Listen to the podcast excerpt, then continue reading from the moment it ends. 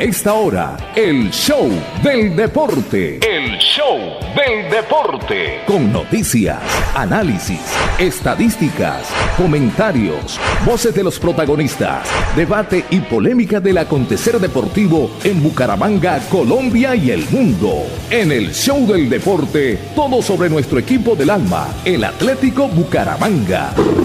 El show del deporte el contenedor deportivo más escuchando de la radio santandereana, el show del deporte, con la dirección del polifacético Fernando Cotes Acosta, en una presentación de Cajazán, Incomesa, Espuma Santander, Clínica Carlos Moreno, Club Deportivo Olympic, Universidad Industrial de Santander UIS, Fresca Leche, el show del deporte, el espectáculo del músculo, la emoción, la pasión y el sentimiento. Fernando. Fernando Cotes Acosta, el polifacético, experiencia y versatilidad radial en el show del deporte. El show del deporte.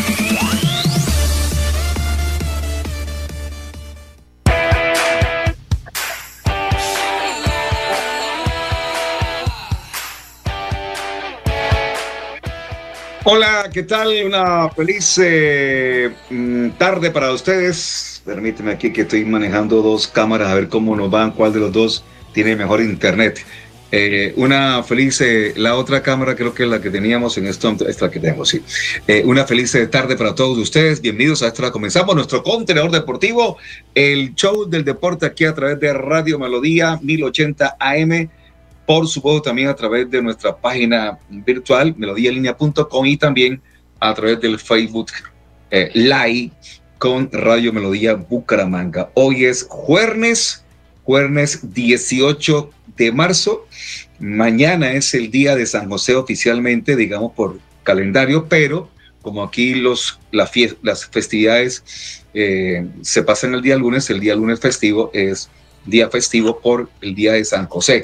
Así que el próximo 19, 21 de marzo tendremos la celebración del Día de San José, pero me imagino que las señoras, eh, las jóvenes, eh, yo creo que desde temprano, hoy medio, qué sé yo, viernes en la noche, sábado todo el día, domingo todo el día, lunes todo el día, le estarán celebrando a sus esposos, novios, amigos, padres, hermanos, lo que es el Día del San José.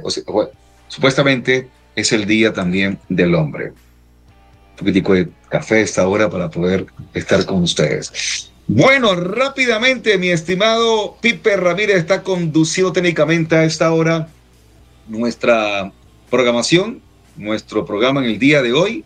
Ya estaremos pendientes a ver si se conecta el mundialista, se conecta Juan Manuel Rangel o se conecta el joven Juan Diego Granados, Juan Diego Los Juanes aquí en nuestra programación del show del deporte. Está muy ocupado el joven modalista en las últimas eh, eh, jornadas con, un tema muy interesante que está montando para un futuro inmediato. Rápidamente, mi estimado eh, Pipe, vamos a Pipe Ramírez que conduce técnicamente, vamos a presentar los titulares a nombre de Cajazán aquí en el show del deporte. En el show del deporte, titulares a nombre de Cajazán, cada día más cerca para llegar más lejos. El show del deporte. Bueno, esta mañana temprano para Colombia, de pronto hora de la tarde para el tema de Europa, se hizo la, eso, eso se hizo en la ciudad francesa de mm, Lyon, se organizó el sorteo de las llaves eh, y, por supuesto ya tenemos entonces en este momento cuáles son eh, los emparejamientos para los partidos de ida que será el 5 y 6 de abril y los partidos de vuelta el 26, eh, perdón, el 12 y 13 de abril. Entonces así quedaron las llaves de cuarto de final de la Champions. Atención, Chelsea se enfrenta al Real Madrid, o sea, el, el campeón actual frente al equipo Real Madrid. El Manchester City se enfrenta al Atlético de Madrid el Villarreal al Bayern y el Liverpool se enfrenta al Benfica. Rápidamente, el Chelsea inglés, Real Madrid español, el Manchester City inglés, el Atlético de Madrid español, el Villarreal español, el Bayern alemán, el Liverpool inglés, el Benfica de Portugal. Hay, en conclusión, tres equipos de Inglaterra y hay tres equipos de España porque hace fuerte, y uno de Alemania y uno de Benfica. Así quedaron entonces los cuartos de final. Las semifinales se llevarán a cabo 26 y 27 de abril, los partidos de vuelta 3 y 4 de mayo, y la gran final será el sábado 28 de mayo en el Estadio eh, de Francia en París. Estadio de Francia en París sigue la información que en estos momentos tenemos para todos ustedes. Esa información, por supuesto, es muy interesante que muestra lo que está, lo que va a ocurrir con la Champions League. Y ayer, eh, bueno, vamos a hacer el recorrido rápidamente mientras se aparecen nuestros compañeros. Vamos a hacer el recorrido rápidamente de cómo está la Liga Betplay con su fecha número 11, cuando se han disputado ya cuatro partidos. El Tolima perdió en casa con Patriotas 2 a 1. Bucaramanga, ustedes ya lo recuerdan porque aquí se, transmitió por Radio Melodía. Venció 1 a 0 el Deportivo Cali.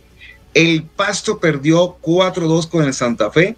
Y anoche, en un buen partido, el Nacional venció 3 a 1 a Juárez. Buen partido para un jugador santanderiano, como es el caso de, Daniel Mantilla.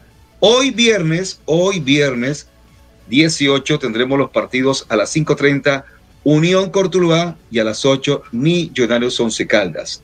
Mañana sábado viene el, partido de otro equipo santanderiano, que es el Alianza Petrolera, que se enfrenta a las 5 media con Águilas, y a las 8 de la noche América Medellín. Y el domingo 20 eh, termina la, fecha número 11 con dos partidos. A las 4 de la tarde, Envigado La Equidad y a las 6 de la tarde, Pereira frente al equipo Pereira frente al Junior de Barranquilla. Será la parte final de este, de este tema. Así que esos son en este momento los, los partidos que se han disputado. Por supuesto, le detenemos aquí rápidamente cómo están las posiciones después de estos partidos que se han disputado. Millonarios sin jugar, Millonarios sin jugar, es el líder todavía, tiene 23 puntos. En Nacional emparejó en puntos 23, pero por gol diferencia está arriba el equipo de Millonarios que tiene más 9 y Nacional tiene más 8. Tolima que perdió se quedó con 22, Once Caldas 19, Junior 18, Envigado 17, Santa Fe que ganó 16, está de séptimo y el octavo es el Medellín con 15 puntos, no ha jugado todavía. Después siguen el América de Cali que tiene 15 puntos, no ha jugado todavía esta fecha, Bucaramanga que ya jugó tiene 15, Alianza que no ha jugado tiene 13, La Equidad que no ha jugado tiene 13, Jaguares que ya jugó tiene 13, Cortuluá que no ha jugado 12, Pereira que no ha jugado 11, Águila Durada que no ha jugado 11 eh, también, y ya al final tres equipos que han jugado y se quedaron con Patriotas con 9, Pasto con 9, Deportivo Cali con 7 y el Unión de Santa Marta con 6 puntos. ¿Con quién juega Unión? Permítame un segundito porque si Unión gana hoy, si Unión gana hoy al Cortuluá, Ave María, mira lo que puede estar pasando, atención. Si Unión le gana a Cortuluá, haría nueve puntos y deja en el último lugar al Deportivo Cali. El campeón actual podría quedar hoy de último. Es más, si empata, no, si empata no. Si empata no, porque por gol diferencia le gana el Deportivo Cali Unión. Deportivo Cali tiene en estos momentos menos 8 y Unión tiene menos 9. Así que si empata quedaría con menos 9, seguiría con menos 9. Así que seguiría el, Unión de, de, de, último por el gol diferencia. Pero qué cosa tan tenaz. Increíble el tema que el Deportivo Cali, si Unión gana hoy, iría entonces a, una, a un tema mucho más complicado. Bueno, eh, vamos rápidamente mm, a contar un poco más de titulares, porque estos chicos me han dejado en el tiempo hoy solo. Vamos a ver qué más de titulares tenemos hoy. Ya hablamos del sorteo de la, de la Champions y hay que decir también eh, que hay eh, otros jugadores la selección Colombia, por supuesto, están disfrutando su clasificación a la, al Mundial de, que se lleva a cabo en la India. Eh, Nacional ganó, alcanzó la punta, ya lo habíamos dicho. Ah, la gran noticia para Santander, qué pena. Es la, la escogencia como nuevo directivo de la Federación Colombiana de Fútbol al dirigente santanderiano el, eh, que, digamos que ha estado durante buen tiempo metido en la liga de fútbol y que conocido popularmente en nuestra ciudad como el Mono Ordóñez, Jaime Ordóñez. Ese ha sido presidente de liga, estuvo con el INDRE, estuvo con Inderbú, ahora es el secretario de gobierno de la alcaldía de Floridablanca, pues hombre, una noticia que nos agrada muchísimo porque seguramente eh, cuando se llega a ese, digamos que hace, a esa instancia de estar liderando la Federación Colombiana de Fútbol, pues hay un, chance para que Bucaramanga pueda tener participación en algunos aspectos. Eh, hoy escuchaba a algún amigo hablar de que Bucaramanga, el Atlético Bucaramanga, no, no, Bucaramanga no tiene nada que ver con federación realmente. el, equipo de fútbol depende de la DIMAYOR. ¿De qué depende de pronto y que tengamos una persona santanderiana que hacía rato no lo había dentro del círculo de directivos de la Federación Colombiana de Fútbol? La posibilidad que suene Bucaramanga para hacer eventos deportivos de trascendencia. Es decir, cuando se esté discutiendo sedes de un evento como una Copa América, ¿por qué no un mundial? Eh, como se, prevé algún día tener Colombia un mundial, eh, suramericanos, pues Bucaramanga suene y eso es lo que podría ser también la presencia de jugadores santanderianos en la selección Colombia, ¿por qué no? Porque la verdad que muchas veces lo, no lo tienen en cuenta porque no hay nadie allá en el seno de la, de la federación que pelee por un santanderiano. El tema de una mejor mm, mm, disposición para el tema de las selecciones eh, de departamento eh, que estén convocados a, aunque eso es por clasificación y seguramente no incide mucho, pero bueno, porque tengamos de pronto que, en el sorteo de los grupos o de las regiones, Santander tenga una buena mm, posibilidad y eso también se puede hacer a través de ser un líder en la Federación Colombiana de Fútbol. No creo, no, no sé qué tanto pueda mm, ayudar, colaborar, eh, que esté de pronto un santanderiano metido en la federación a los equipos de fútbol profesional, pero creemos que por ese lado. Bueno, ya se conectó el mundialista. Mundi, con la muy buenas tardes, ¿cómo le va? ¿Qué me cuenta? Un placer saludarle. La experiencia y trayectoria del mundialista José Luis Alarcón hacen del comentario una opinión con sello propio. La credibilidad es su patrimonio.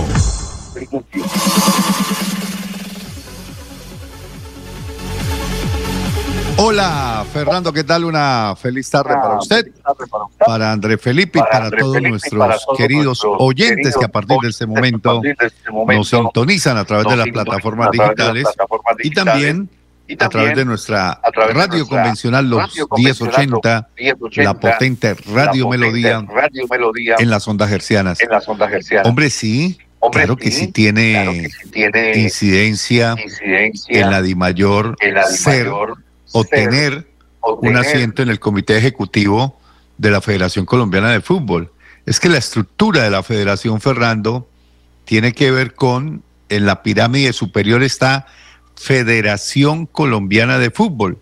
Luego esa federación tiene dos apéndices, apéndices, que son, por un lado, la Di Mayor, que es la que congrega a todos los equipos de fútbol profesional colombiano, y se llama División Mayor del Fútbol Colombiano, Di Mayor. Y por otro lado, la otra rama es la Di Fútbol, que es la que agremia a todas las ligas de los diferentes departamentos. Entonces, por un lado, hay un presidente de Di Mayor, que es el doctor Jaramillo, y está el presidente de la Di Fútbol, que es Álvaro González Alzate.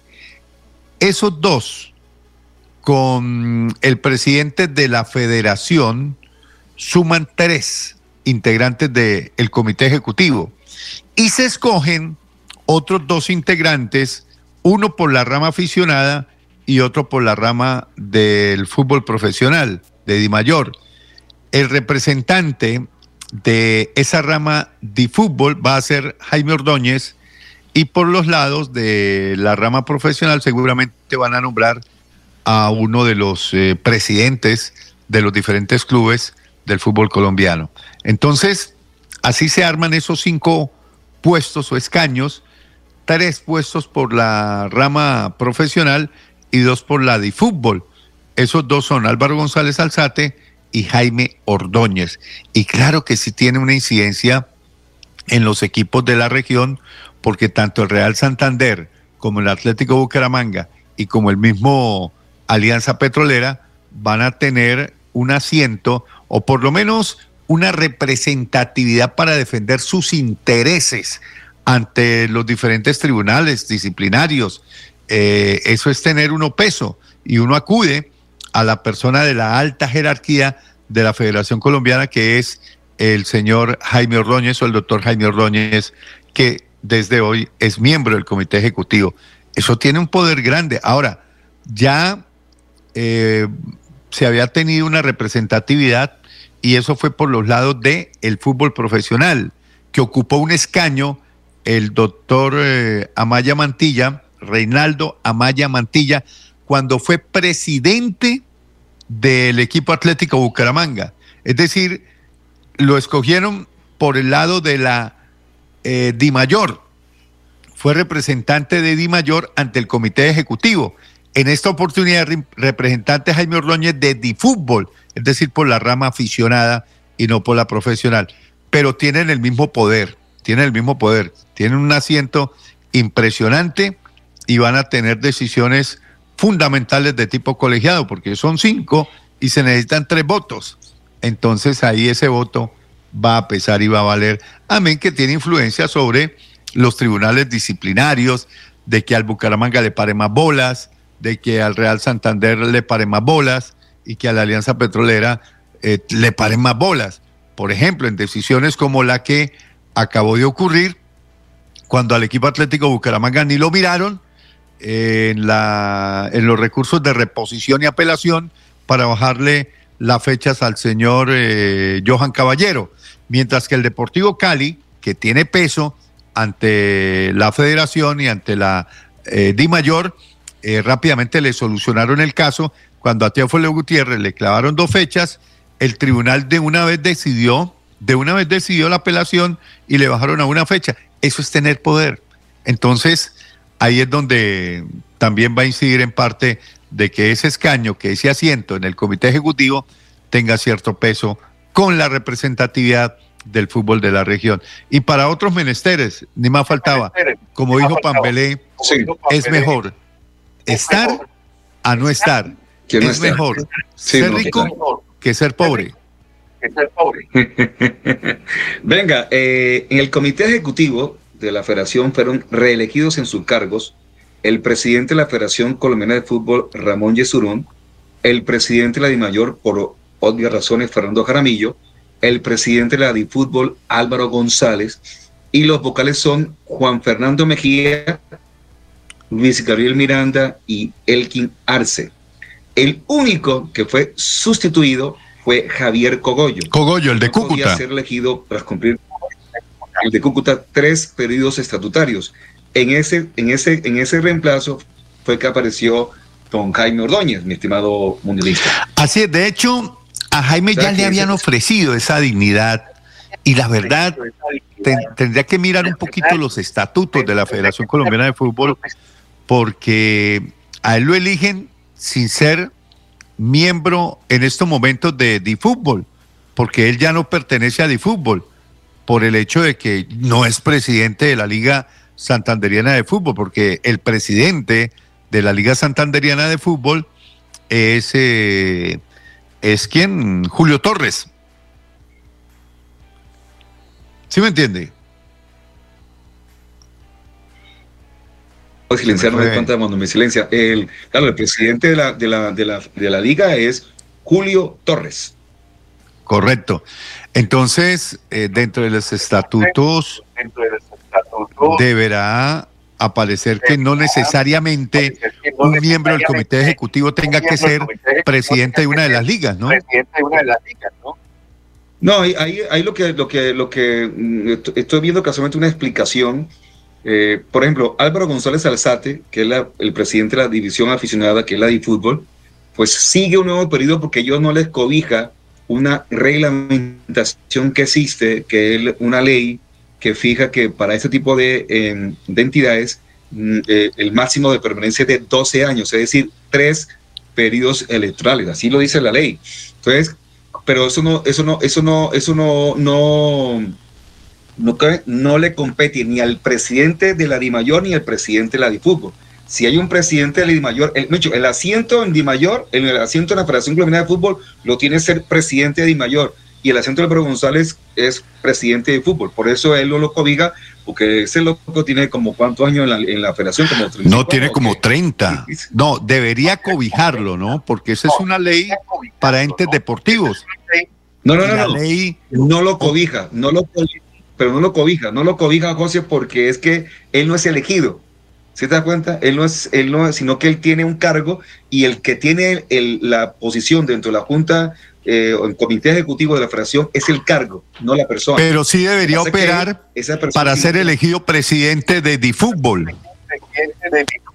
Ah, no, lo que pasa es que en la DiFútbol ya no opera esa ley. Entonces en la DiFútbol, que también se hizo asamblea ayer, que tiene 34 ligas, fue reelegido Álvaro González. Ese, ese no tiene lío ahí eh, Álvaro González en la, en la federal. bueno, esa es una de las cosas, esa es una de las cosas que le critican a la de fútbol, que, que debería, debería eh, ¿cómo le digo yo? Álvaro González debería soltar ese poder. Soltar ese poder. Es que, es que la presidencia de la fútbol no puede ser vitalicia. Pero así está, así está. Ayer también hubo asamblea de la DiFútbol, que es la división aficionada en Colombia, y en la asamblea votaron los 34 ligas departamentales y el hombre fue ratificado como su presidente. De hecho, de hecho, el cargo que tiene Álvaro González como presidente de fútbol es la vicepresidencia de la Federación Colombiana de Fútbol. Él es el vicepresidente. El presidente es Ramón Yesurún. Entonces, ese es el, tema que, que, que, que, estoy viendo aquí, que estoy observando. Y, y bueno, y, y, ya, ya ya ese poder y ese tema en la fútbol es, había que revisar, ese es un tema como todo en la vida discutible, muchos están contentos con el trabajo que hace Álvaro González, otros no, entonces, pero hay que decir que de todas maneras la fútbol cumple con una labor eh, interesante en el tema de la celebración de los torneos nacionales, de los campeonatos nacionales, los campeonatos de liga y, y ahí por lo menos hay, hay, hay, ¿cómo es? hay competencia, hay competencia y cada día está mucho más eh, tecnificada, mucho más eh, actualizada. Entonces ya inclusive esos torneos nacionales son transmitidos por televisión. Antes ni se, ni se sabía qué pasaba. Ahora las finales, por ejemplo, de esas categorías en la de fútbol se transmiten por, por televisión o por lo menos lo transmite DiFútbol en sus páginas de, de, redes sociales y lo transmite la DiFútbol. Entonces, ahí hay, una, ahí hay un tema que es ya una permanencia que uno diría casi que dictatorial, diría usted, mundialista. Mundi. Sí, lo que pasa es que, a ver, mire, Fernando, dentro de todas las instituciones deportivas debe implementarse la democracia. Es que yo no entiendo por qué se aferran tanto al poder y no le permiten otros espacios a gente que quiere trabajar también. Eh, yo no estoy de acuerdo con esa dictadura, Fernando, porque está bien que ocupen uno, dos periodos, eh, la ley les permite hasta tres, pero es que ya eh, cinco, seis, siete periodos, treinta años, en lo mismo, hombre, yo creo que ya está bueno. Y, y, yo no creo que no hayan dirigentes deportivos que puedan ocupar con igual o mejor performance la presidencia de la DiFútbol, ¿o no? El dato que tengo por acá es que Álvaro González lleva en la DiFútbol 35 años de ser presidente. Ah, bueno, a ver qué se me perdió por acá el cuchuflí. Hombre, pero, ¿qué le digo, Fernando? Esto también depende de los curioso el caso. Hoy pregunta, hoy pregunta el diario El Tiempo, casualmente. El Tiempo pregunta hoy, ¿por qué Álvaro González sí puede seguir en el comité ejecutivo de la, Federación Colombiana de Fútbol.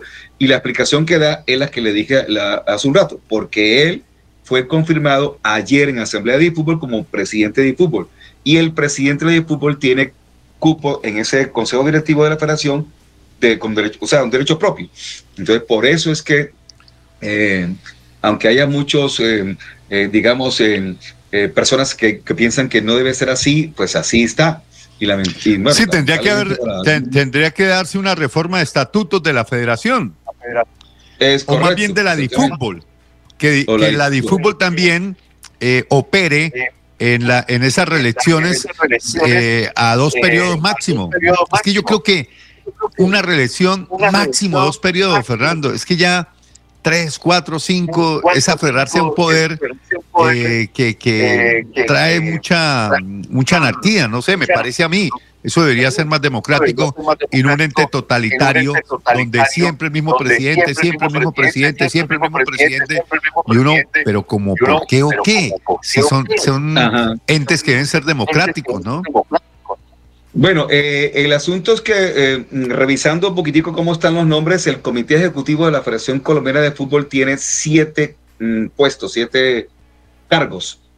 entonces, eh, el presidente, hay como que dos, dos vicepresidentes, o no sé si qué cargo tenga en la, en la el de mayor, Fernando Caramillo. Lo que sí sé que es que el presidente de la de fútbol es vicepresidente de la Federación Colombiana de Fútbol.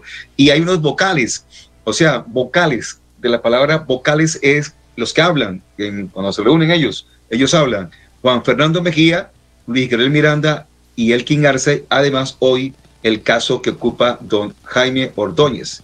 Había que mirar eh, si ahí hay un cargo que sea uno secretario, otro sea tesorero, no sé. No, no, no, no tengo ese, ese tema por aquí en este momento tan claro, pero ya lo estaremos investigando y averiguando. Eh, José, ¿algún titular adicional al que tenemos en este momento que hemos comentado? No, es la noticia del día, indiscutiblemente, y, esperamos que Jaime Ordóñez le traiga, al fútbol santanderiano, eh, fortalecimiento, solidez, y que podamos eh, solidificar más la liga de fútbol.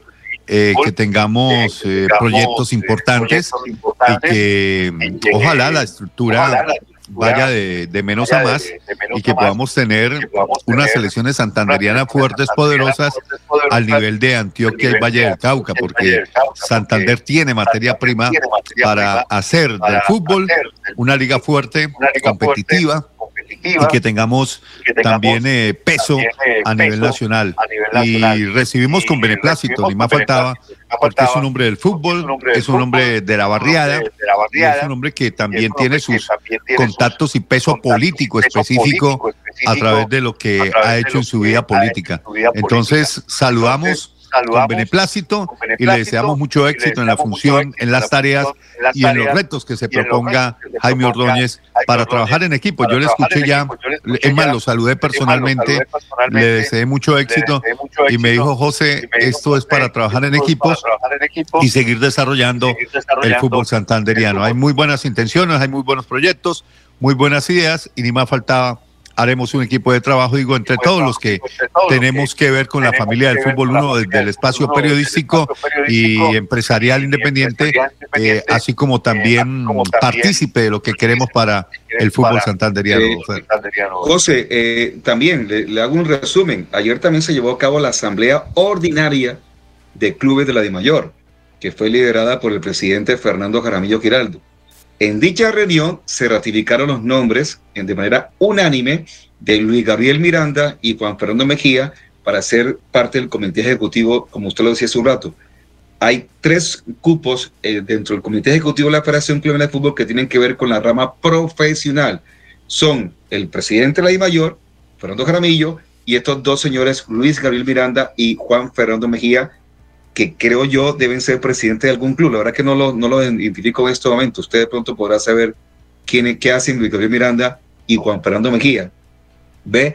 De hecho, también en la presentación de la, del informe de gestión, la verdad que fue aprobado mm, en la gestión que ha hecho Fernando Jaramillo y porque las diferentes áreas arrojaron un balance positivo en el tema de eh, las gerencias administrativa, financiera, deportiva y mercadeo así como, como el Departamento de Comunicaciones. Así que se, el comunicado que, que comenta la DIMAYOR, perdón, la, sí, la DIMAYOR, habla que, que hay un liderazgo, un compromiso y hay mucha innovación y que se viene desarrollando en el interior de la organización para elevar los estándares de calidad en el fútbol profesional colombiano. Así que se resaltó el esfuerzo que han tenido los directivos de los clubes y sus equipos para desarrollar las cinco competencias organizadas por la institución. Así que bueno, ahí hay un reto que tiene la federación de aquí en adelante. El primero es clasificar al campeonato del mundo, ¿no? Que eso Sí, claro, verse con los dos partidos ah, venga, y le cuento esta última para cerrar el tema de Mayor también, y es que se suponía que iba a haber una oposición a la gestión del presidente de Mayor y que era liderada por Santa Fe y Llaneros. Finalmente, al parecer, no se decidieron atacar y creo que como nada más eran cinco o seis y la verdad que se quedaron quieticos y calladitos en la asamblea de clubes que se llevó a cabo ayer de Di Mayor. Así que hagámonos pasitos. Sí, hagámonos pasitos. Y quedó también pendiente el tema del Cúcuta Deportivo porque el Cúcuta Deportivo todavía no tenía inscrito su, su, nueva directiva ante la Cámara de Comercio y por eso no se le dio trámite. ¿Cómo le parece ese detalle? Sí, pero, lo que pasa es que eso tampoco es que sea de la noche a la mañana. Debe hacerse, pero, pero, pero sí, porque esa, esa reunión fue el viernes pasado, jueves pasado también. Entonces no sé si de pronto la Cámara de Comercio de Cúcuta les exigió una serie de documentos que de pronto ellos no cumplen y por eso se atrasó el tema. Bueno, una de la tarde en punto, mi estimado Mundi, vamos a nuestra pausa comercial y cuando retornemos, por supuesto, porque no tenemos programa ni sábado, ni domingo, ni lunes, estaremos hablando de, ahora sí, eh, porque es que ayer dijo Piripe que es que eh, faltaban cinco días para el partido, pero es que faltan tres días, no tenemos chance para hablar ni sábado, ni domingo, además que es puente festivo. Eh, más de uno saldrá de la ciudad, otros se quedan aquí, pero el partido será el lunes festivo a las 8 de la noche en, Bogotá contra Santa Fe. Así que, Mundi, ¿Le parece bien? Vamos a la pausa y retornamos para hablar de ese partido y cómo podría enfrentar que... Vale, vale. Aproximamos lo que puede ser una formación titular y, y una idea táctica que ya, yo ya la tengo. Y, no sé piripi. Y, si también podemos conversar un poco de cómo quedaron las llaves, ya las anuncié en titulares. Ah, sí, señor. Esta mañana se hicieron las los sorteos que dieron las llaves. Uf, hay unas llaves bravísimas. No, todas son bravas. Todas son bravas. Me imagino que la llave más brava es la del Chelsea y Real Madrid, indudablemente, ¿no? Pero bueno, la pausa, Pipe Ramírez, y ya retornamos aquí a este contenedor deportivo denominado El Show del Deporte. Cada día trabajamos para estar cerca de ti. Te brindamos soluciones para un mejor vivir. En somos familia, desarrollo y bienestar.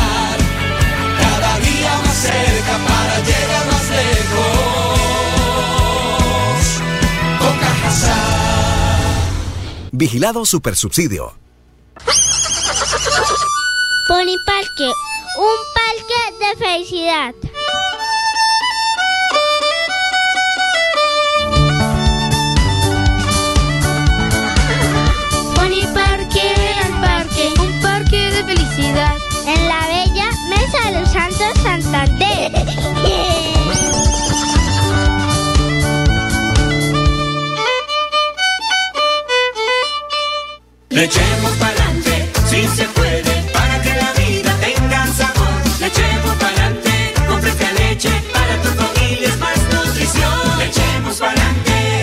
Fresca leche, 30 años, refrescando tu tradición.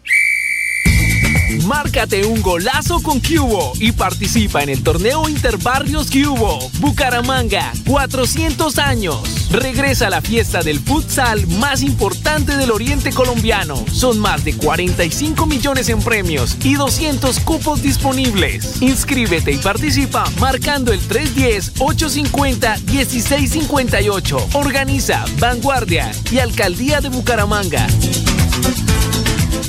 Después de casi 30 años, nos ponemos al día con la malla vial de Bucaramanga. Llega el reto de la historia, la gran inversión dentro de la cual se destinarán 20 mil millones de pesos para recuperar la capa asfáltica en todas las comunas de la ciudad. Son cerca de 630 mil millones de pesos para comenzar a saldar lo que históricamente nos había arrebatado la corrupción. Conoce más sobre el reto de la historia en www.bucaramanga.gov.co. Alcaldía de Bucaramanga. Gobernar es hacer. El 2022 traerá grandes sorpresas en el Mundialito Incomesa, el mejor torneo de fútbol base de Latinoamérica para niños nacidos en el año 2011. Sede Bucaramanga, Colombia, junio de 2022. Fútbol 8 en la fase de grupos. Fútbol 9 en octavos y cuartos de final. Fútbol 11 en semifinales y en la gran final. Alexandro con la pelota, ojo para gol, la para gol al marco, gol.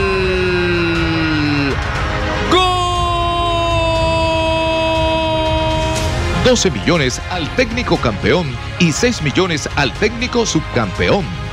Inscribe tu equipo en un torneo de fútbol base a la altura de los mejores del mundo, exclusivo para las mejores escuelas del continente. No me grites, aliéntame. WhatsApp 310-289-8760. 310-289-8760.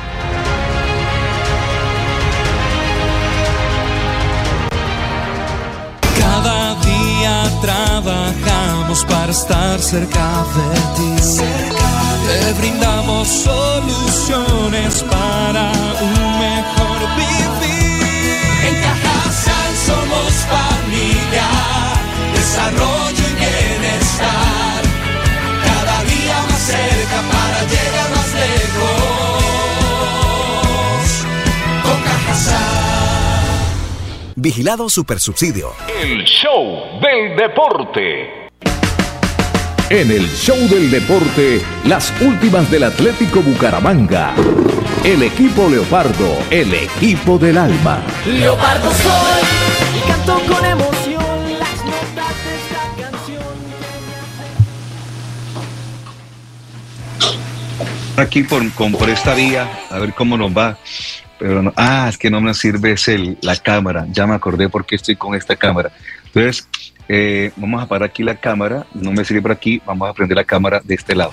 Entonces, por un lado tengo la cámara y por este lado tengo el sonido. Eh, ¿Mejoró el sonido ahí, Pipe? Ahí sí nos escuchan bien mejor. Mejor. Ahí, ¿a mejor. Ah, bueno.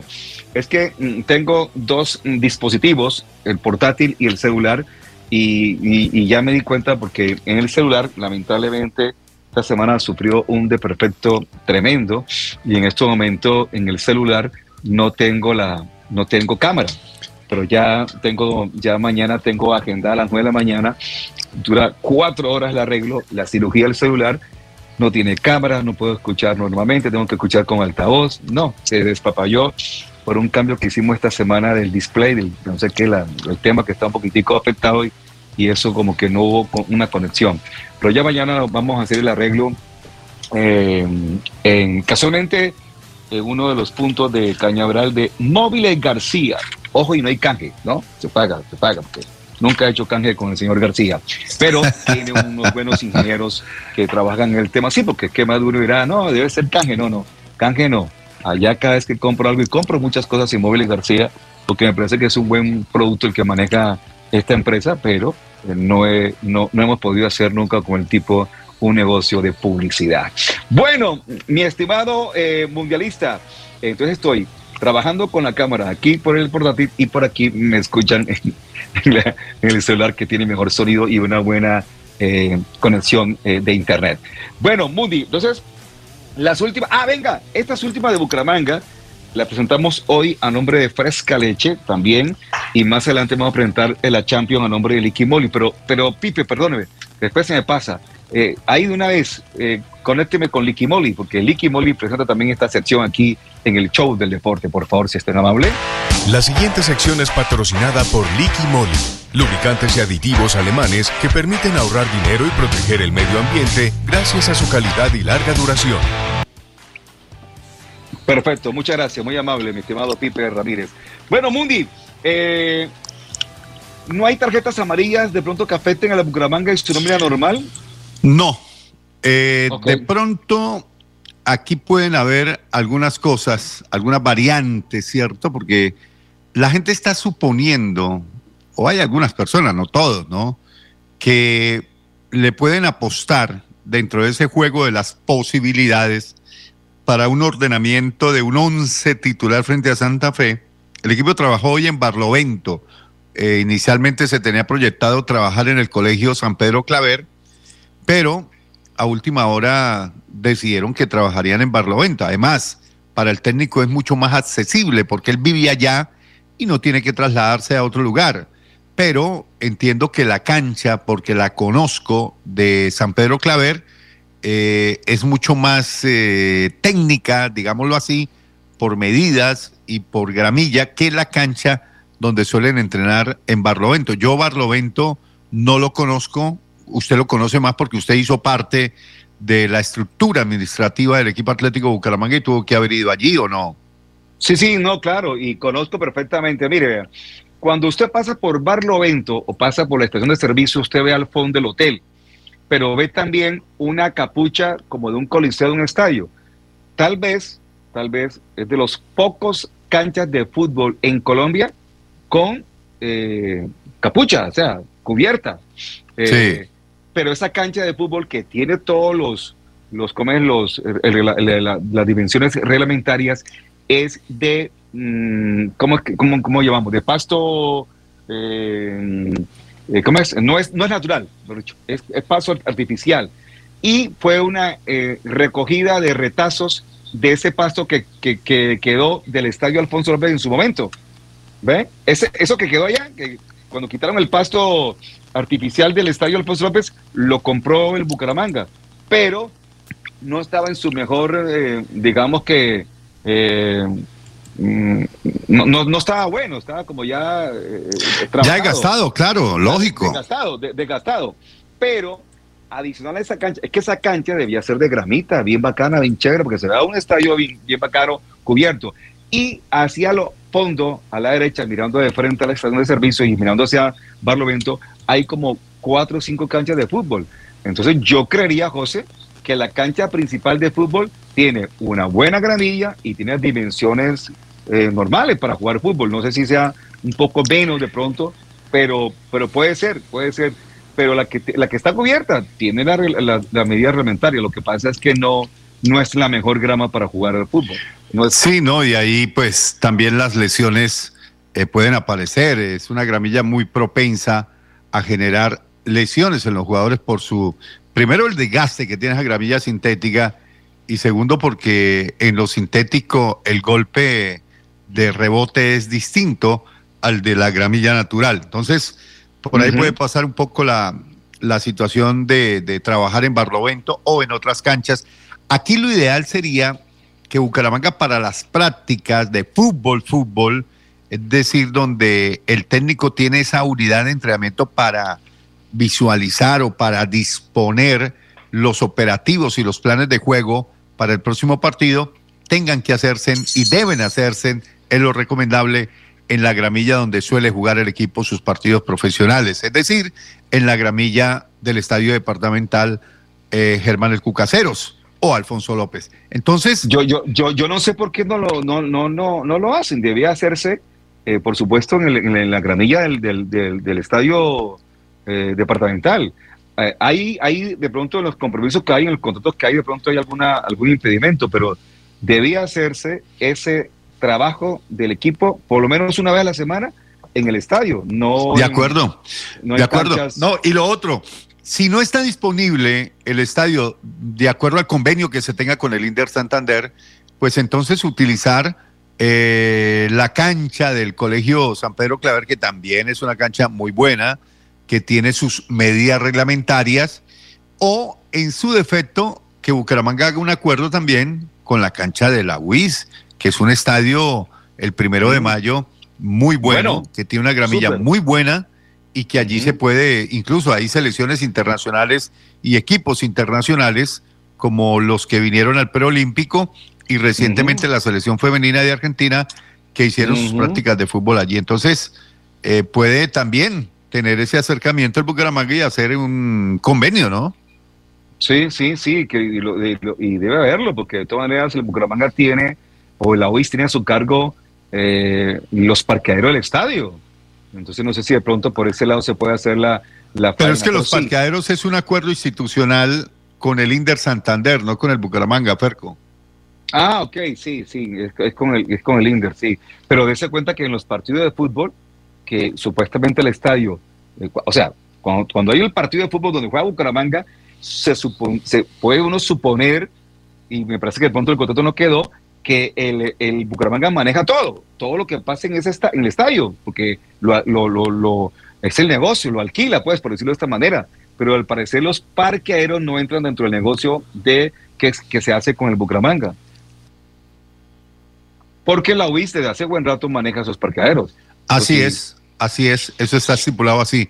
Pero mire, metámonos en el cuento del fútbol. Hoy eh, supe que ya eh, Bruno Telis había hecho trabajo normal, porque recordemos que ayer en la charla que sostuvimos con Piripi Osma, le preguntamos qué jugadores eh, habían salido así como eh, uno suele decir, con algunas cargas físicas que los separaran del trabajo de recuperación o del trabajo normal del equipo Atlético Bucaramanga. Entonces se colocan esos dos jugadores a hacer un trabajo, un trabajo que nosotros llamamos el trabajo diferenciado, que es un trabajo diferente al que hace el resto del grupo en términos normales. Esos dos jugadores fueron, por un lado, Bruno Telis y por otro lado, Jefferson Gómez. Eh, de pronto por ahí también se llegó a decir que el arquero Chaverra, ¿no? Pero el arquero Chaverra no tiene absolutamente nada. Lo único que tiene es que seguir elevando su nivel porque parece que ya el acercamiento de ese arquero que fue suplente en el compromiso frente al Deportivo Cali, ese arquero Avellaneda como que lo apretó y como que le exigió el que tuviera que exigirse al máximo porque si no le pueden respirar en la nuca. Entonces eso también es saludable para el arquero, que se exija y que sienta que tras de él hay un arquero que tiene muy buenas condiciones y que en cualquier momento puede ser titular sin ninguna objeción. Entonces, eh, el equipo trabajó con Chaverra, trabajó, ojo, eh, hay un jugador que no actuó frente al Deportivo Cali por acumulación de cartones amarillos, y ese es el lateral Cristian Subero.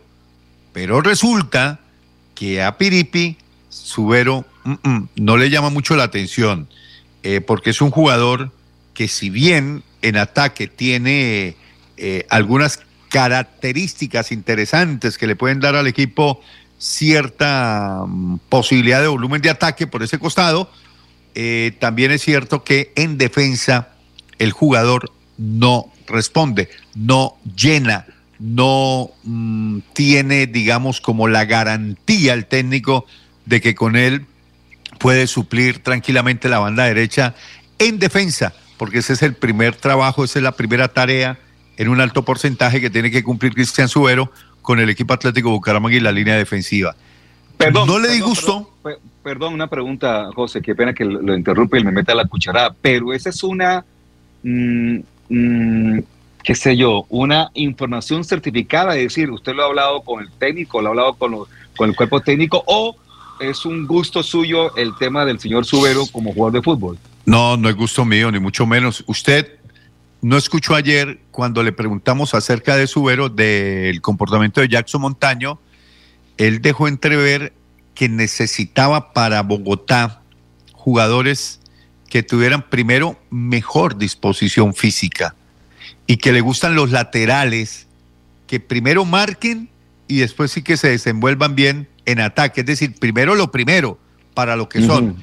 Según esa teoría de Piripi, yo colijo y yo concluiría que se la va a seguir jugando con Jackson Montaño.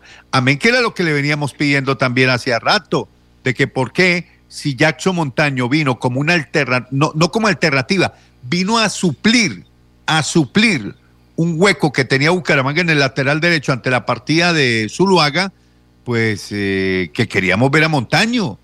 Y Montaño, si bien no ha sido el espectáculo en el lateral derecho, eh, tampoco ha sido menos que, Cristian Subero.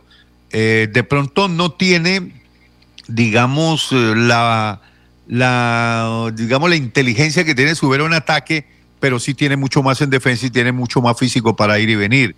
Yo no sé, yo, yo, yo tengo la sensación de que Piripi va a optar por Montaño en lugar de Subero y Subero dio papaya, cumplió cinco tarjetas amarillas, le dio posibilidad a Jackson Montaño, incluso recuerdo que en aquel partido en Barranca Bermeja, cuando un técnico confía plenamente en un jugador, lo lleva hasta las últimas consecuencias.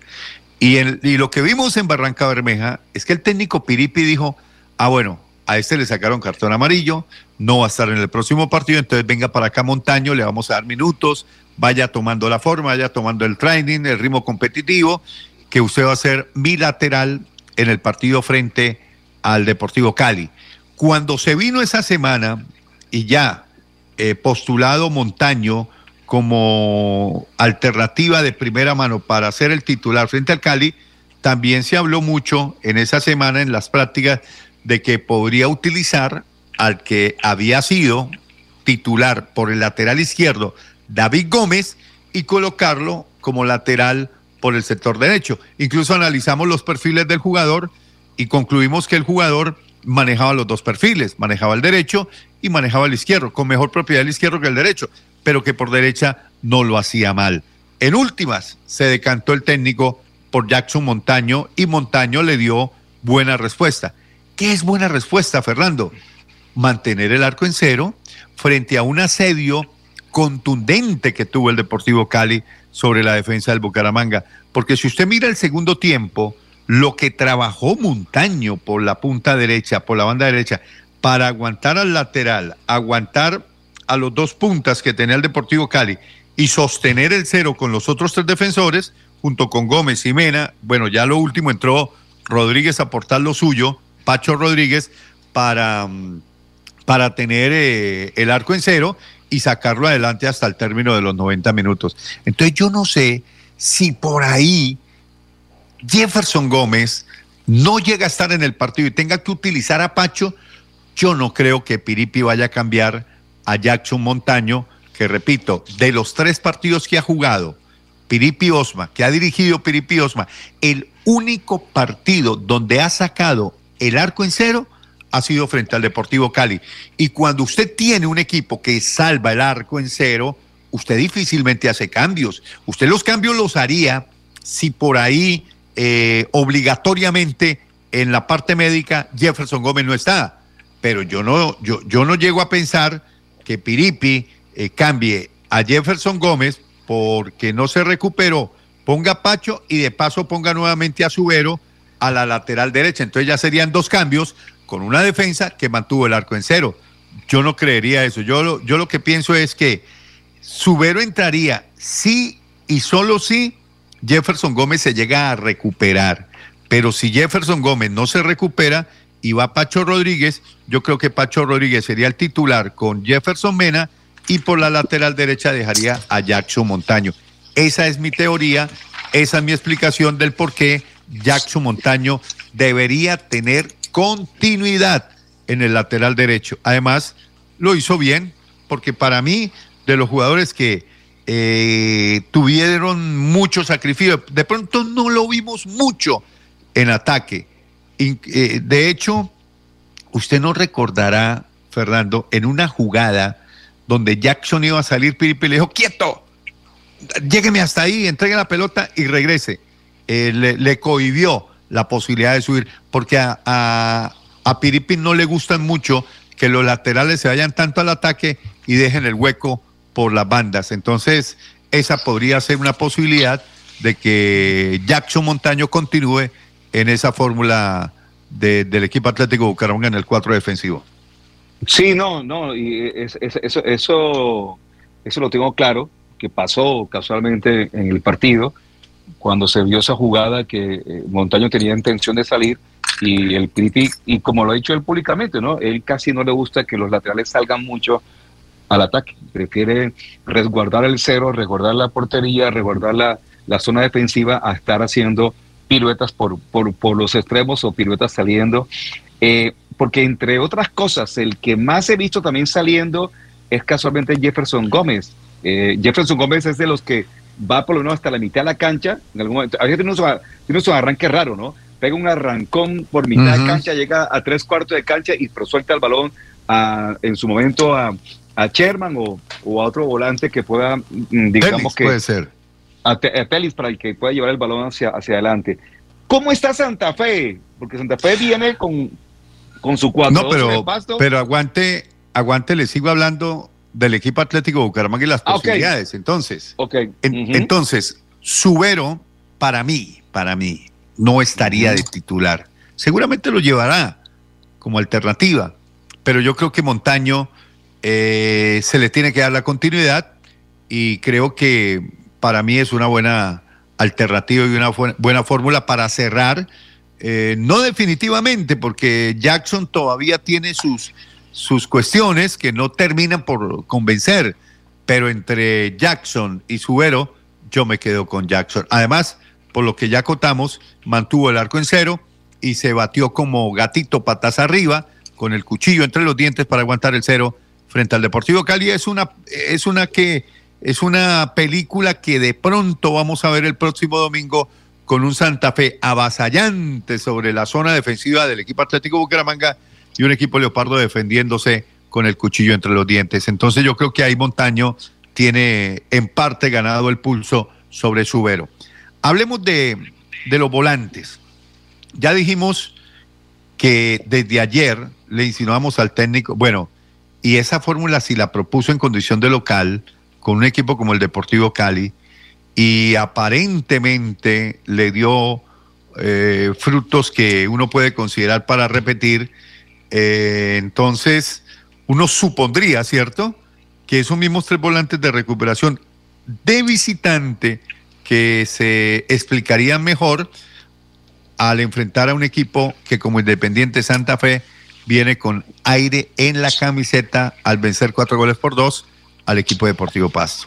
Entonces, yo no dudaría, no dudaría que Piripi, y no me sorprendería si Piripi utiliza la misma fórmula, es decir, los cuatro en el fondo, los tres volantes de recuperación en esa primera línea, dos hombres más adelantados, Sherman en compañía de Kevin Pérez y en punta Dairo Moreno. ¿A qué le puede apostar? A jugar a la contra, aguantar en su bloque, en zona media, porque tampoco, como lo dijimos ayer, puede aguantar en la zona defensiva y tampoco puede ir a buscar a Santa Fe en la altura a quemar gasolina en vano y eh, el segundo tiempo terminar con la lengua afuera. No, yo creo que Bucaramanga tiene que hacer un partido muy inteligente, muy estratégico. Y si hablamos de estrategia, eh, sé que Piripi Osma tiene una ganancia bastante grande, porque si hay algo que tenga el Piripi es estrategia, lo que no tenía Cravioto, que sabe leer bien los partidos Piripi, que sabe plantearlos, que, eh, que por ahí se puede equivocar en la sospecha de lo que puede tener el equipo contrario, como sucedió con el Deportivo Cali, que creyó que el Deportivo Cali iba a venir a defenderse y resulta que vino fue a atacar y vino fue a meter al Bucaramanga en su propio terreno. Entonces ahí lo confundió. Yo creo que Santa Fe ya en Bogotá uno sabe que va a ir a atacar. Santa Fe en condición de local no se va a ir a esconder ni mucho menos.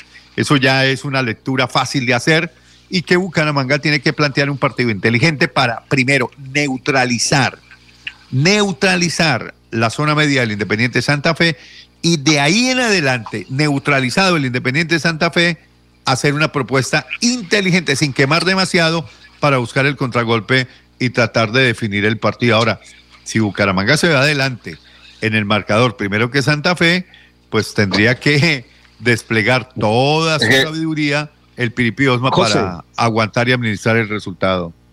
De acuerdo a ese eh, análisis que ha hecho usted del equipo, entonces el equipo no tendría ningún cambio con respecto a la nómina que jugó con el Deportivo Cali. Entonces iría con 1, 70, 21, 2, 15, 8, 14, 33, 18, 10, 17. Sería el equipo para el próximo partido. Yo creí que me estaba dando un número telefónico. No, no, no, no. Estoy hablando Chaverra 1, 70 Montaño, 21 Gómez, 2 Mena, 10, 15 Cristian Blanco, 8 Víctor Maquilla, 14 Acosta, 33 Bruno Telis, 18 Kevin Pérez, 10 Chema Carnas y 17 Dairo Moreno. Como va el mundo, en alguna oportunidad dentro de 20, 30 años, vamos a decir, la nómina del Bucaramanga será 1, 70, 21, 2, 15, 8, 14, 73, 18, 10, 17. Son los números de las cuentas de estos jugadores que usted ha dado a conocer, que seguramente entonces habría un solo cambio en la nómina de emergentes, viendo así la situación. Sería que saldría Rodin Quiñones y entraría Subero. Esa es la única que yo veo, porque yo creo que no voy a sacar ni a Avellaneda. Ah, no, depende. Si lleva James al partido de Santa Fe, significa que sí hay rotación de arqueros. Si lleva Avellaneda, significa que es Avellaneda el que está gustándole a, a, a, Osma como arquero suplente. Estarían Marcelín, Pacho Rodríguez, David Gómez, Diomar Díaz, Sebastián Gularte y el 7 que es Rodin Quiñones. Si vamos, sí, tiene razón. Yo no creo que yo no creo que vaya a llevar a dos laterales como alternativas. Yo creo que con David Gómez puede suplir las dos bandas, porque ya hemos dicho y hemos hablado y hemos analizado que David Gómez puede ir como lateral por izquierda o lateral por derecha. Entonces, ¿para qué llevar a Subero? No, si decide llevar a Montaño de titular, eh, no llevaría a Subero como alternativa. Eh, yo creo que eso, ese es un análisis correcto. Y lo otro, si se recupera, yo sé que se va a recuperar, yo no sé qué tanto se haya complicado la, la situación de Jefferson Gómez. Entiendo que hoy hizo trabajo diferenciado, pero ya mañana que es el día de la práctica definitiva de fútbol, porque recordemos que el partido es el lunes, entonces la práctica de fútbol será mañana. Es decir, mañana Piripi pone los que van a ser titulares. Si pone a Montaño, a mí no me extrañaría. Pero usted va a estar, usted va a estar como pajarraco o va a esperar que los pajarracos le informen. no, yo tengo allá mis propios pajarracos, hombre. Eh, yo, yo sé que la práctica mañana va a ser en el Alfonso López. Ah, bueno. Va a ser en el Alfonso López. Entonces, ah. esos parracos se cuelgan allá arriba y, uno los divisa con binóculos y todo. Mire. Bucaramanga sí utilizaría la misma, salvo si no se recupera Jefferson Gómez, ahí está Pacho Rodríguez, que lo hizo muy bien en esos últimos minutos, aguantando el andamiaje, aguantando la embestida del cuadro deportivo Cali para aguantar el cero. Entonces yo creo que ya esa dinámica la conoce el equipo y con Kevin Pérez y Dairo Moreno podrían buscar la alternativa de la contra. Ahora, si el partido se pone peludo y por ahí Santa Fe nos está ganando el partido, no dude que para el segundo tiempo la primera alternativa es Marcelín por Michael Acosta. Ok, perfecto, muy bien. Eh, Juan Manuel, que nos está escuchando, que se puede conectar para hablar después de la pausa de la Champions y de la...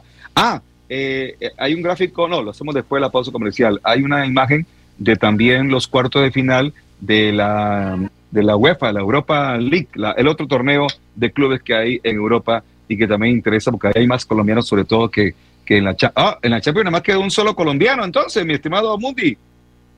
No para cambiar el tercio, sino para, para ir a comercial. Sí, sí, sí. Solamente un colombiano, Luisito Díaz con el Liverpool. Es correcto, mi negro. Bueno, muy bien. Una 31. Vamos a la pausa y cuando retornemos un poquitico me habla de Santa Fe, para ver cómo está Santa Fe. Y por supuesto vamos a hablar un, poco también de lo que es eh, lo que fue hoy el sorteo del Champion y del otro torneo internacional de Europa. Y por supuesto, eh, olfatemos un poquitico lo que puede ser mañana el partido entre Brasil y Colombia que ahí se define el campeón del sudamericano de fútbol que se lleva a cabo en Uruguay, eh, donde Colombia y Brasil ya están listos para ir al siguiente mundial, clasificaron por Sudamérica y se espera mañana también otro partido donde se define el tercer clasificado. Vamos a la pausa, 1.32 y ya retornamos aquí al show del deporte. Cada día trabajamos para estar cerca de ti. Te brindamos soluciones para un mejor vivir. En Cajasal somos familia, desarrollo y bienestar. Cerca para llegar más lejos. Con Cajasal. Vigilado Supersubsidio. Pony Parque, un parque de felicidad.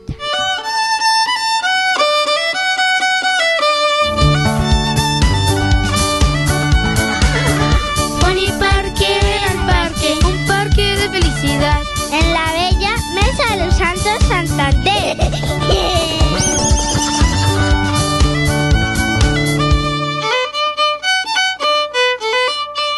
Le echemos pa'lante, si se puede, para que la vida tenga sabor. Le echemos pa'lante, con fresca leche, para tu familia es más nutrición. Le echemos pa'lante. Leche Fresca Leche. 30 años refrescando tu tradición.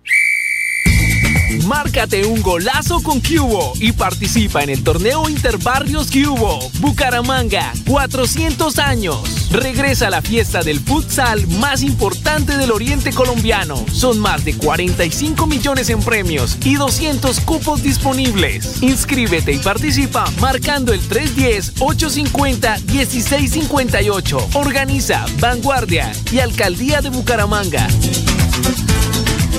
Después de casi 30 años nos ponemos al día con los parques de Bucaramanga. Llega el reto de la historia, la gran inversión dentro de la cual se destinarán más de 15.890 millones de pesos para repotenciar siete parques de la ciudad. Son cerca de 630 mil millones de pesos para comenzar a saldar lo que históricamente nos había arrebatado la corrupción. Conoce más sobre el reto de la historia en www.bucaramanga.gov.co. Alcaldía de Bucaramanga. Gobernar es hacer.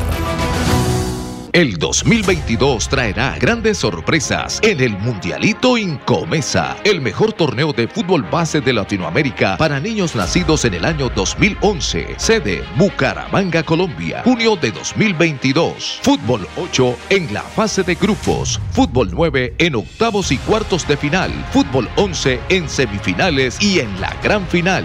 Alexandro con la pelota, ojo para gol, la para gol, al marco, gol.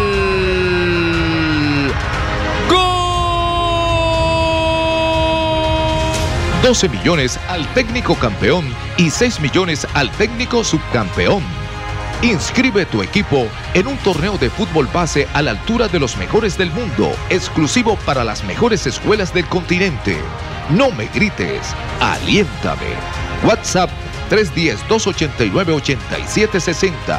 310-289-8760.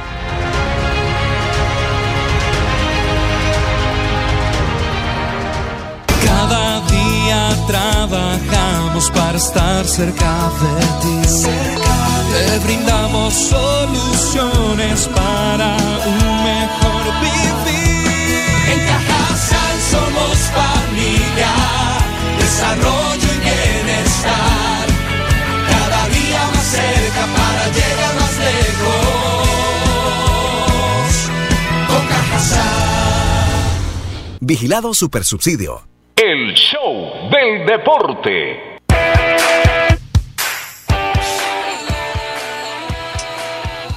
Bueno, estamos, estamos de vuelta.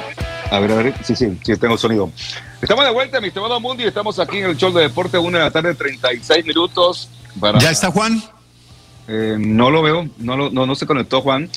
Ah, perfecto. Entonces, mire, le voy a hablar de Santa Fe rápidamente para evacuar el tema Atlético Bucaramanga Santa Fe porque no tenemos programa el lunes, ¿no? No. Entonces, eh, Santa Fe, ¿qué tiene? Santa Fe tiene aire en la camiseta, ¿ah? Porque es que ganarle al pasto en condición de visitante, maestro, eso deja una sensación de, de jerarquía, superioridad, de respeto, de autoridad, porque fue 4 a 2. 4 a 2. Y, y- y ese equipo nos ganó aquí, ¿no? Pasto, 1-0. El día que sacaron a Cravioto. ¿Se acuerda? Sí, claro, por supuesto que sí. Bueno, y si uno aplica una regla de tres, claro, en el fútbol no existe la regla de tres, ni mucho No, menos. Entonces, Y Santa todos Fe los a partidos, Bucaramanga. todos los partidos son distintos. O sea, si uno aplica, si uno aplica regla de tres, Santa Fe golea a Bucaramanga. Sí, correcto. Pero no. Mire, de todas maneras es una referencia, ¿no? De cómo se le paró. Claro, aquí la diferencia de la marca es quien dirige hoy al equipo Atlético Bucaramanga. Que Pingo Pinguito si no es el Piripi como lo fue Cravioto con, con el Deportivo Pasto. Entonces, Santa Fe. Santa Fe no va a contar con Leandro Castellanos. Castellanos salió lesionado en ese partido, entró el arquero Silva. Eh, y también está en duda la presencia de Wilfredo de la Rosa, que es un dolor de cabeza, el exjugador del cuadro deportivo Pereira y del Jaguares. Este Wilfredo de la Rosa a nosotros en más de una oportunidad nos ha amargado la vida. Eh, recuerda que él fue el, el que nos hizo el gol en el último minuto, creo, eh, en ese partido donde Bucaramanga estaba ganando 1-0 y nos lo empataron ya en el último minuto, creo. Ah, no, ese sí. fue. mm, Pereira. Perdón. Eso No fue Pereira. Wilfredo. de la- ¿Quién? Eso fue con Pereira, pero no fue de la Rosa. No, no, fue de la Rosa, no. No. Fue otro jugador, ya me acuerdo. Entonces, mm, no, va, no va Castellanos, el capitán, el arquero Leandro Castellanos de Cúcuta y Wilfredo de la Rosa creo que, que no van a estar en ese partido. ¿Quiénes irían? El arquero Silva y por Wilfrido de la Rosa creo que ahí tienen a... A ver, ¿quién sería? Ezequiel Aguirre, que es el argentino. ¿No? Ezequiel Aguirre. Está mm, con los cuatro del fondo que son Harold Gómez, que jugó en el Bucaramanga, está Mesa, Mantilla y Ortiz. ¿no? ah, que los nombres de esos jugadores, Harold Gómez, Francisco Mesa, José Ortiz y Kevin Mantilla. Zona de volantes, Carlos Sánchez, el ex selección Colombia, va con el número 6, Jaylet Goes, que fue uno de los autores de los goles, creo que este es venezolano, Gerson González, John Velázquez y Wilson Morelo, que es el 9, jugador peligroso, eh, que regresó a Santa Fe, estuvo por Argentina, no tuvo mucho suceso allí y regresó al cuadro independiente Santa Fe. Marcaron goles Morelo, eh, Gerson González, eh, también marcó goles, ah, el lateral, Harold Gómez, también marcó goles el partido pasado. Entonces los autores fueron Gómez, Goes, Gerson y Morelos. Esos fueron los autores de los cuatro goles frente al Deportivo Pasto. Este es un equipo que viene en proceso de, de, ¿qué le digo?, de construcción. Tienen un técnico argentino que mm, a veces sí, a veces no. Eh, no es muy confiable. De hecho, viene de la segunda división, dirigió al Bogotá Fútbol Club, creo. Y bueno, le dieron la oportunidad al Santa Fe, pero de esos mismos técnicos, de, la, de, los mismos autores de las películas Cravioto, Sanguinetti y compañía, es este técnico argentino. Eh, yo creo que este es un partido mano a mano, donde Bucaramanga, si lo juega con la inteligencia que nos ha demostrado tener eh, Piripi Osma y contando con la estrategia y que los jugadores estén en un muy buen momento y que puedan sacudir esa continuidad que han tenido eh, con buenos resultados, o sea, sacudir en el sentido de darle la continuidad al proyecto futbolístico de Piripi, que viene de dos victorias y un empate, ¿cierto? En su proceso de, proyecto, eh, le ganó a Nacional, empató con Alianza y le ganó al Deportivo Cali, es decir, le ganó a dos equipos grandes y empató a un duro rival como la Alianza Petrolera. Entonces yo creo que ese aire en la camiseta nos tiene que servir para llegar a poner condiciones, no a dominar el partido, pero sí poner condiciones en el sentido de una estructura seria, de encarar el partido seriamente y poder hacerle daño a un Independiente Santa Fe que tiene la obligación, que llega con aire en la camiseta, pero tiene la obligación por ser local de ir a buscar el partido. Entonces yo creo que es un partido viable que por ahí estaría yo firmando el empate. Eh, yo no digo que Bucaramanga no lo pueda ganar, porque lo puede ganar fácil. Por eso le digo, es un partido muy equilibrado si uno lo coloca en la balanza. Si usted coloca la nómina de Santa Fe y la nómina del Bucaramanga, usted dice, bueno, Bucaramanga tiene jugadores que el mismo Santa Fe no tiene. Si usted me para a Dairo Moreno y a Morelo, yo digo que que la balanza se inclina a favor del Bucaramanga. Y si yo pongo aquí a Velázquez, que es el 10 de Santa Fe, y pongo aquí a Sherman Cárdenas, yo los pongo mano a mano, incluso eh, pensando que Sherman tiene mucho más experiencia y recorrido que el mismo Velázquez.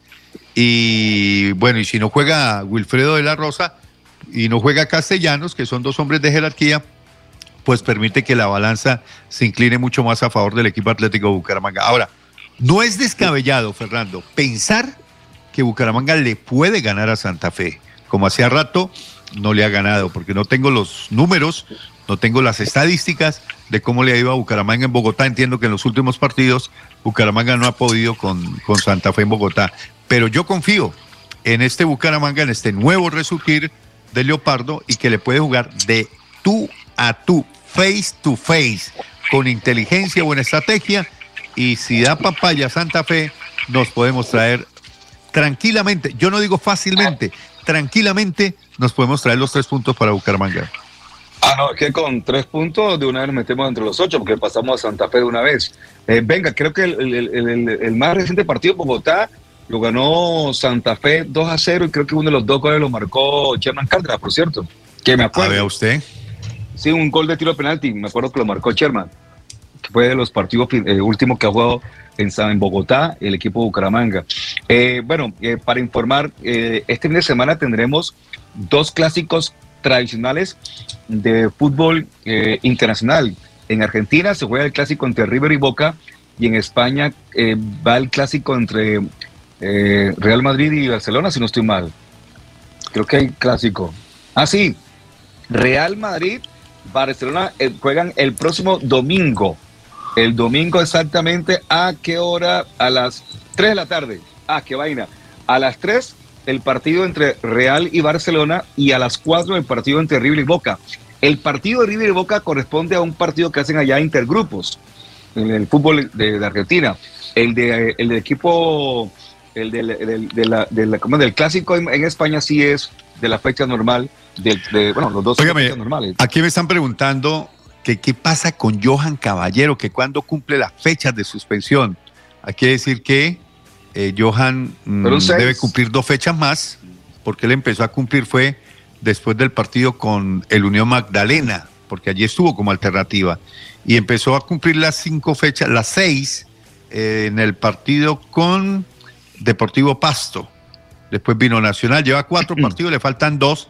Le falta el partido con Santa Fe y Jaguares. Estaría reapareciendo Johan Caballero en el compromiso en Manizales, eh, con el 11 en Manizales, sí. Ave María. Bueno, y el otro que también está en, en, ¿cómo es? como en riesgo es Sherman, que tiene cuatro tarjetas amarillas. Sí, pero estas tarjetas amarillas han sido más por eh, protesta él como capitán que por eh, faltas que haya cometido. Eh, son manejables. Esa es una amarilla manejable, cuestión de que Sherman pues no entre en más litigios. Pero ahí viene Diomar, ¿no? Diomar Díaz, que es el jugador que está preparando el técnico, como ya nos lo dijo, para reemplazar a Sherman Cárdenas. Entonces, planteadas las cosas así, confiamos en el Leopardo que viajará el próximo domingo a territorio capitalino. Bueno, eh, mi estimado eh, Pipe, muéstrame la gráfica de los cuatro equipos clasificados. ¿Son cuatro o ocho? Son ocho equipos. Ocho. Ocho llaves. No, sí, las cuatro llaves de la, de la Europa League, no la... ¿De la Europa la Champions? No, de la Europa. Ah, esta es la, ah, no, esta es la Champions. La Champions. Deja así, listo ahí. La Champions. Bueno, rápidamente la Champions. Está Chelsea y eh, Real Madrid. Por un lado, viene Benfica, Liverpool. Lógicamente el favorito aquí es el Liverpool.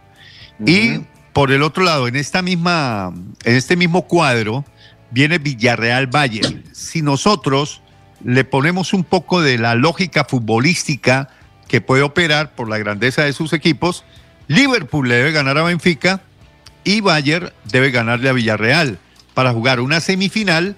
Liverpool-Bayern. Uh, esa sería una semifinal espectacular. Vamos por el otro lado. Manchester City, Atlético de Madrid. Favorito, Manchester City, por más, eh, digamos, mm, situaciones de orden táctico y estratégico de Simeone, creo que tiene más plantel Manchester City, que puede superar, no fácilmente, porque estos partidos ya en esta instancia no son nada fáciles. Cualquier equipo puede complicar a cualquiera, incluso el Villarreal puede complicar al Bayern Múnich. Entonces, Atlético Manchester City, favorito, Manchester City de Pep Guardiola. Y una final adelantada de la Champions Chelsea Real Madrid, que viene con aire en la camiseta el Real, viene de, eliminar a un tremendo equipo y bueno, Real Madrid, que es el PSG, y Real Madrid viene con ese aire en la camiseta y con, con la ínfula de que es el, el papá de todos en la, en la Champions League. Trece maestros, eso, eso ya es un golpe de autoridad. Pero Chelsea, recordemos que es el actual campeón. Se va a hacer un partido bien interesante. Yo le pongo la ficha al Real porque creo que en esta instancia Real Madrid es un equipo que saca adelante su casta, como lo hizo con el PSG. Entonces eh, tendríamos la otra semifinal, Manchester City frente al Real Madrid. Y mm. bueno, la final, ahí sí hagan sus apuestas, señores. Qué lindo sería una final Liverpool-Real Madrid. ¿Cómo la ve? Sí, no, sería buenísimo que, que llegara hasta esa parte final el equipo de Luis Díaz. Eh, por ahora, por ahora no se puede asegurar que haya final inglesa, pero hay una posibilidad que pueda haber una final inglesa, pero por ahora no se puede asegurar que sea final inglesa. Siempre y cuando el Chelsea elimine al Real Madrid, habla un equipo inglés en la gran final. Rápidamente el cuadrito de los cuartos de final de la otra, de la Europa League. Lo que sí no puede haber es una final española. No, no, no, lógico, no, no hay porque solamente podría darse una semifinal entre Atlético de Madrid y Real Madrid si ambos vencen a los equipos ingleses. Es decir, la llave de este, de este lado es el enfrentamiento entre Inglaterra y España, Manchester Oh. City Atlético y Chelsea Real Madrid. Es correcto, es correcto. Eh, bueno, por el otro lado está esta, esta que son las, los cuartos. Eh, vemos ahí al Leipzig frente al Atalanta de, de Muriel y de, de Duban Zapata. Vemos al Frankfurt frente al Barcelona. Oh, ¿eh? brava Mm. esa. Brava. Vemos al West Ham United contra el Olympique de, de Francia. Santo Borré está en el Frankfurt, ¿no? Sí, y finalmente el Braga frente al Ranger. En el Ranger está Morelos. Morelos. Hay más el jugadores en, en la Sí, UEFA. Hay, hay ocho equipos, hay ocho jugadores colombianos en esos cuatro, en esos ocho equipos. ¿Ve? Bueno, vea usted. A ver, repítamelo, Pollo porque yo no lo tengo aquí. Ahí está el cuadro, para que usted no, no, no está viendo. Usted A ver, a ver, no- miro el cuadro. A ver, miro el cuadro. Ahí, está Eh, arriba el Leipzig, el, el logo del Leipzig frente al Atalanta. A la derecha, arriba está el logo de el Frankfurt y Barcelona. A la izquierda está el Wigan abajo y el Olympic. ¿Ve? Y a la derecha abajo está el Braga frente al Rangers. Rangers, que es el- eh, un equipo donde está el colombiano Morelos. Por ahí tenía los nombres de los jugadores colombianos que están en esos equipos, pero por ahora, para identificar, por supuesto, Santo Borré, está los dos de colombianos en el equipo de, de Atalanta, está en el Frankfurt eh, San- eh, Santo Borré y está en el Ranger Morelos. Pero hay Morelos, correcto.